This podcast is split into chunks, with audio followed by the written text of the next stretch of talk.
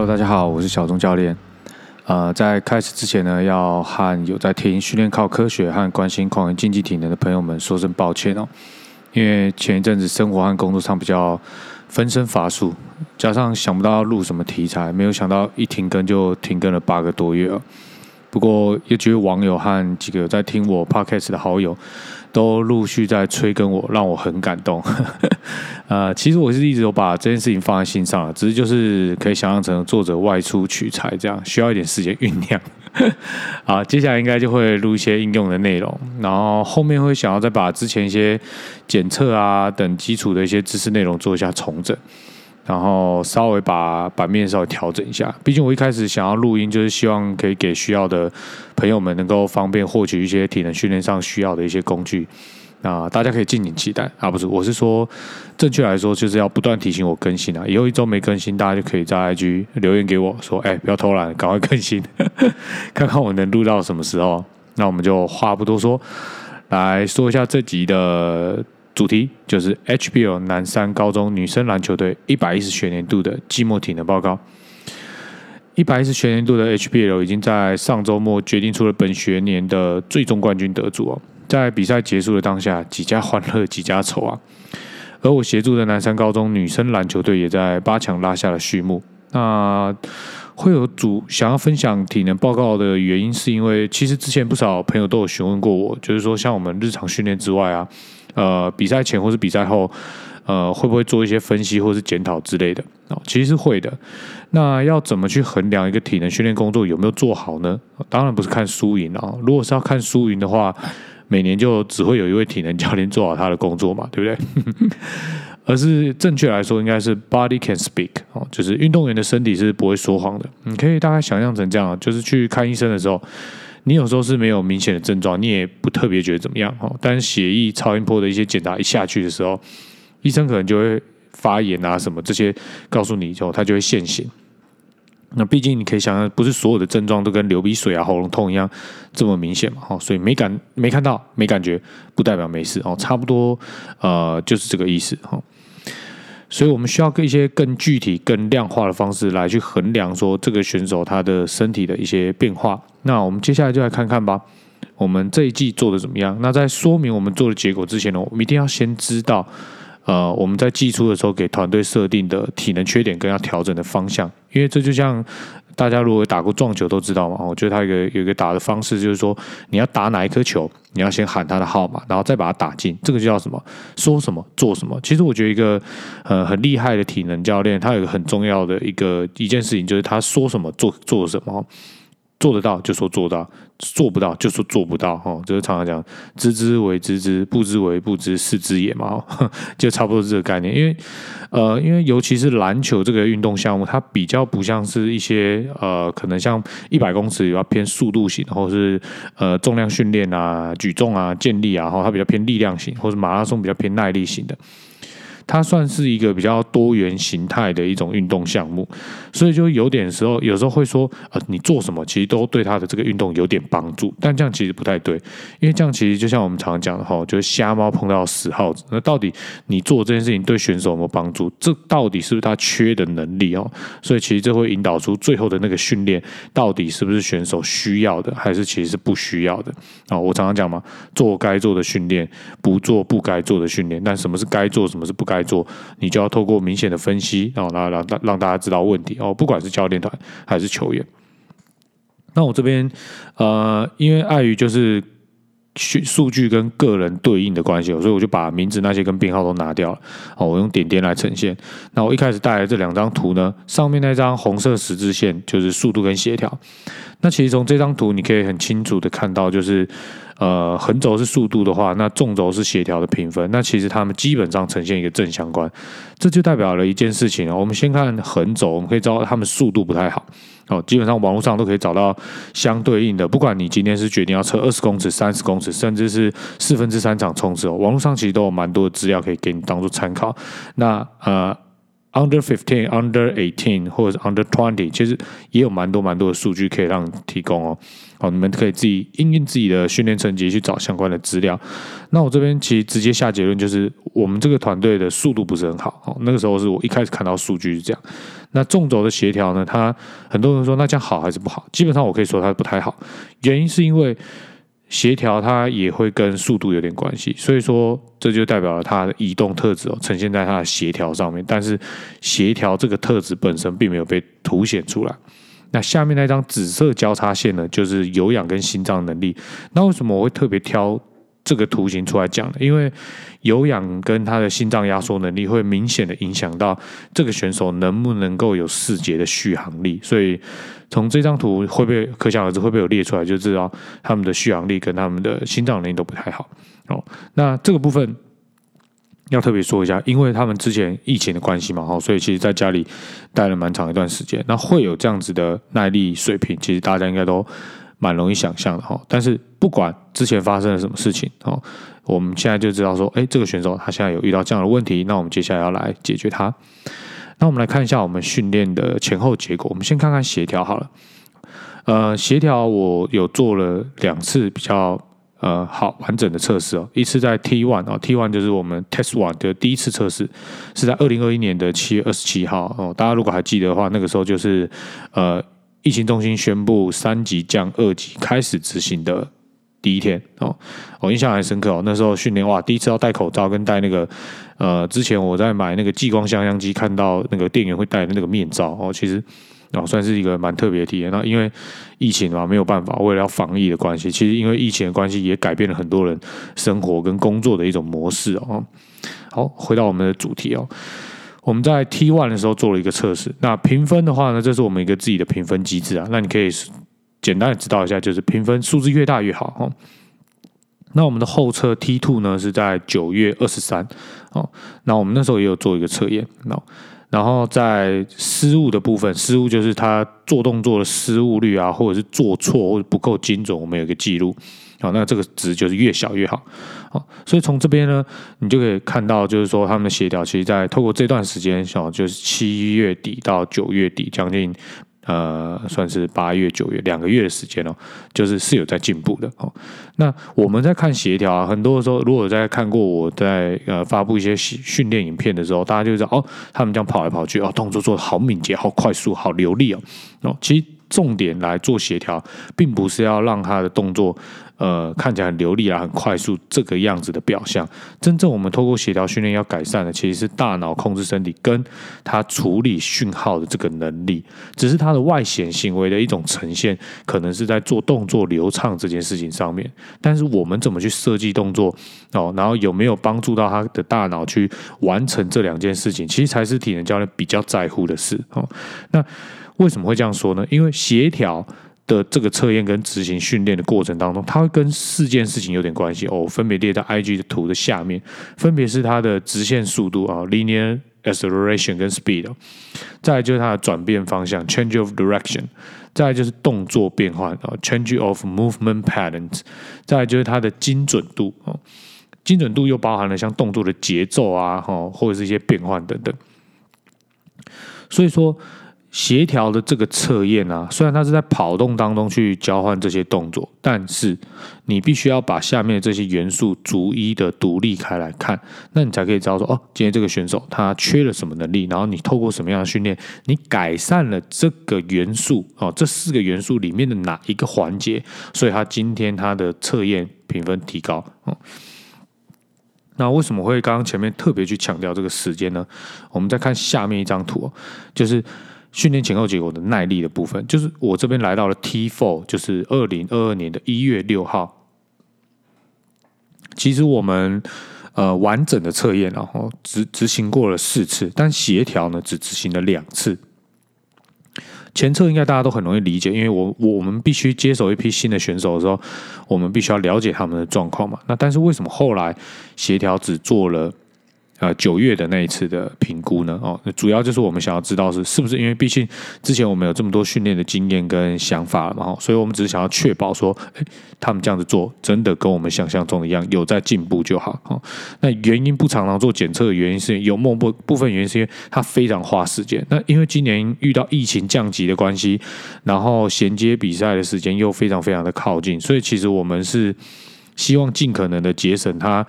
呃的训练时间，然后因为每一次如果你拿去做测验，那毕竟测验它务务求务必要追求它的精准度跟效度啊，信效度，所以它的呃节奏会是比较缓慢的，相对于训练来说，哦，那虽然我们的测验已经非常非常快了，但是我们还是希望尽可能的呃节省这个部分。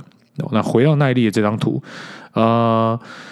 其实 T four 并不是我们在训练结果里面最好的一个阶段，最好的阶段是出现在 T three 哦，就是他们在呃去打比赛之前，因为我们其实都知道比赛的这段过程当中，因为他没办法呃规律的训练，所以他的值会有一点掉哦。但是我们要去精准的呈现一段时间工作的结果的话，我觉得挑头挑尾还是最好的。然后，那我们这边就是挑头挑尾，挑 T one 跟 T four 来做说明。上面这张图是看阈值速度，所谓的运动强度。那运动强度呢？你可以这样子想哦，有一个有氧速度，有一个无氧速度。那你就可以想，在这个速度以下，你运动就是有氧。好，然后在另外那个速度运以上运动，你就是全无氧。你可以这样子想象。那全无氧就会影响到乳酸系统的运作。那当然，可想而知，这个数字是越大越好哦。为什么？表示说。比如说，呃，我们假设这是两个不同人的话，那有氧速度，因为前侧是六点九嘛，后侧是八点五，所以假设这，呃，因为这是一个团队平均数字，哦，但是你假设这是两个不同的人，那就代表什么？代表如果今天这两个人同时用速度七在走路的话，左边的那个人会有一点点无氧。那右边的那个人是全有氧，那当然这样子的话，同样的功率、同样的动作在执行，越有氧的那个人他就越不容易启动一个有副产品的能量系统嘛，所以他就比较好。所以大家这样子说明，应该大家可以理解。所以说这个值是越大越好。所以从其实从图上来看，它变长就代表我们训练是有效果而且有进步的嘛。但问题是，有进步就够了吗？它这样进步的幅度够不够？好。这就是考验到一个教练他在训练上，他能不能够有效的控制呃训练的总量、跟训练的强度以及训练的休息时间，那达到比较好的效果。那至于你说这样好还是不好哦？呃，整体来看，满分五分的话，我会给这样的数据是三分哦，就是最后他进步的结果是三分，因为我们会希望。他有氧的速度平均可以拉到九，甚至是十以上哦，这样才算是比较好哦。当然，这个球数据是一个团队数据啊。当然，我们有些球员是做的不错，那有一些球员他呃的值一开始的起点就比较小哦，就比较下面，所以他后来进步虽然有进步，但整体平均平均弄一弄哦，还是在这个位置附近哦。那有氧的速度呃无氧的速度呢，其实就呃进步的蛮多的哦。所以其实整体来看哦，我们在强度的控制上做的还不错。那我们刚刚前面的那个分析图有说嘛，他们不仅有氧不好，他们的心脏压缩能力也不好。所以我们看下面这张图哦，就会看他的阈值心跳，这就是主要去看他体循环的部分。那这个部分呢，要怎么看呢？你可以想象哦，假设哦，这这张图其实要跟上面那张图综合的看了。但是我们先假设他们哦的有氧速度跟无氧速度都一样的话，那心跳是要越高越好，还是越低越好？应该可以想象嘛，哦，两个人都用同样的速度在跑步，那心跳比较低的那个人一定比较好嘛，哦，可以这样子想象哦。当当然，详细有一些细节不太是这样子说明，可是你可以呃先这样子想象哦。所以说有氧的心跳呢，哦，就是一五二变到一四四，哦，就。往下降了八下哦，我们说五下是一个强度的话，那它降了八下，大概一点多个，然后还可以接受。但无氧心跳呢，一七五变一八一，哇，也是跳了一点多个，所以整体来说，无氧心跳率其实并没有把它下降的非常好。哦，那为什么我说这张图要综合上面那张图来看呢？原因是因为你可以想象，同一个人如果他跑得越快，他的心跳就会。越快嘛，哦，那这很容易想象。所以说，今天我把它的阈值速度往上拉，哦，就像有氧速度，它速度是进步的，然后心跳还可以下降。哦，有时候你训练出来的结果是它有氧速度会进步，可是心跳是跟着往上升，就是退步嘛，哦。但这样子是好还是不好？不能说它完全不好，因为至少它有把它的阈值速度往上拉。哦，只是它会稍微高心跳，但它不会缺氧，它可以快速的把压力排掉。哦，这就是一个呃比较重要的观念，我们是希望它的强度可以优先的拉到比较高的强度，让它对应到其他相对次高强度的时候，它相对的来说没压力哦。大概是整体是来说是这样子哦。所以呃，有氧速度有进步，心跳还下降，哎，这代表这一点其实整体来说我们算是做的非常好的。那无氧心跳平均呢，我们强度有上升，但心跳也微幅上升哦，上升大概一点多个强度。哦，那我们这个时候就可以说，那我们很容易的就可以聚焦到说，接下来同样的队伍，我们接下来解决的问题就是有氧的部分，我们强度等等量，我们可以先维持，看它会不会继续变好。那无氧的部分，针对这个心跳的部分呢，我们就要找出它确切的原因，看能不能把它心跳下降下，因为毕竟我们原本的这个整个周期啊，这一个年度调整的下来。它的无氧速度是有顺利的进步嘛？哦，代表我们一定做对了什么事情。那这个东西就是要回头去看训练课表上的一些执行，然后我们再回头看个别的选手他缺乏的内容是什么，那我们再做出调整。那最后呢，我们是看训练前后结果的力量部分。那力量部分呢，我们的检测通常是用三 RM 来做换算，所以我们把换算成了一 RM。这边就挑了两个比较代表性的动作，分别是卧推跟深蹲。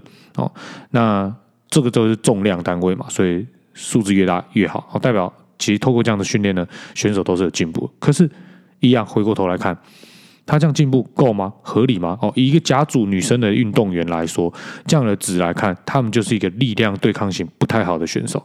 哦，那这件事情呢，会影响到很多。那我就要独立出来讲，就是说，我们通常在做力量检测的时候，都会想要去找到它的 ERM，不管你是用换算还是直接测验的。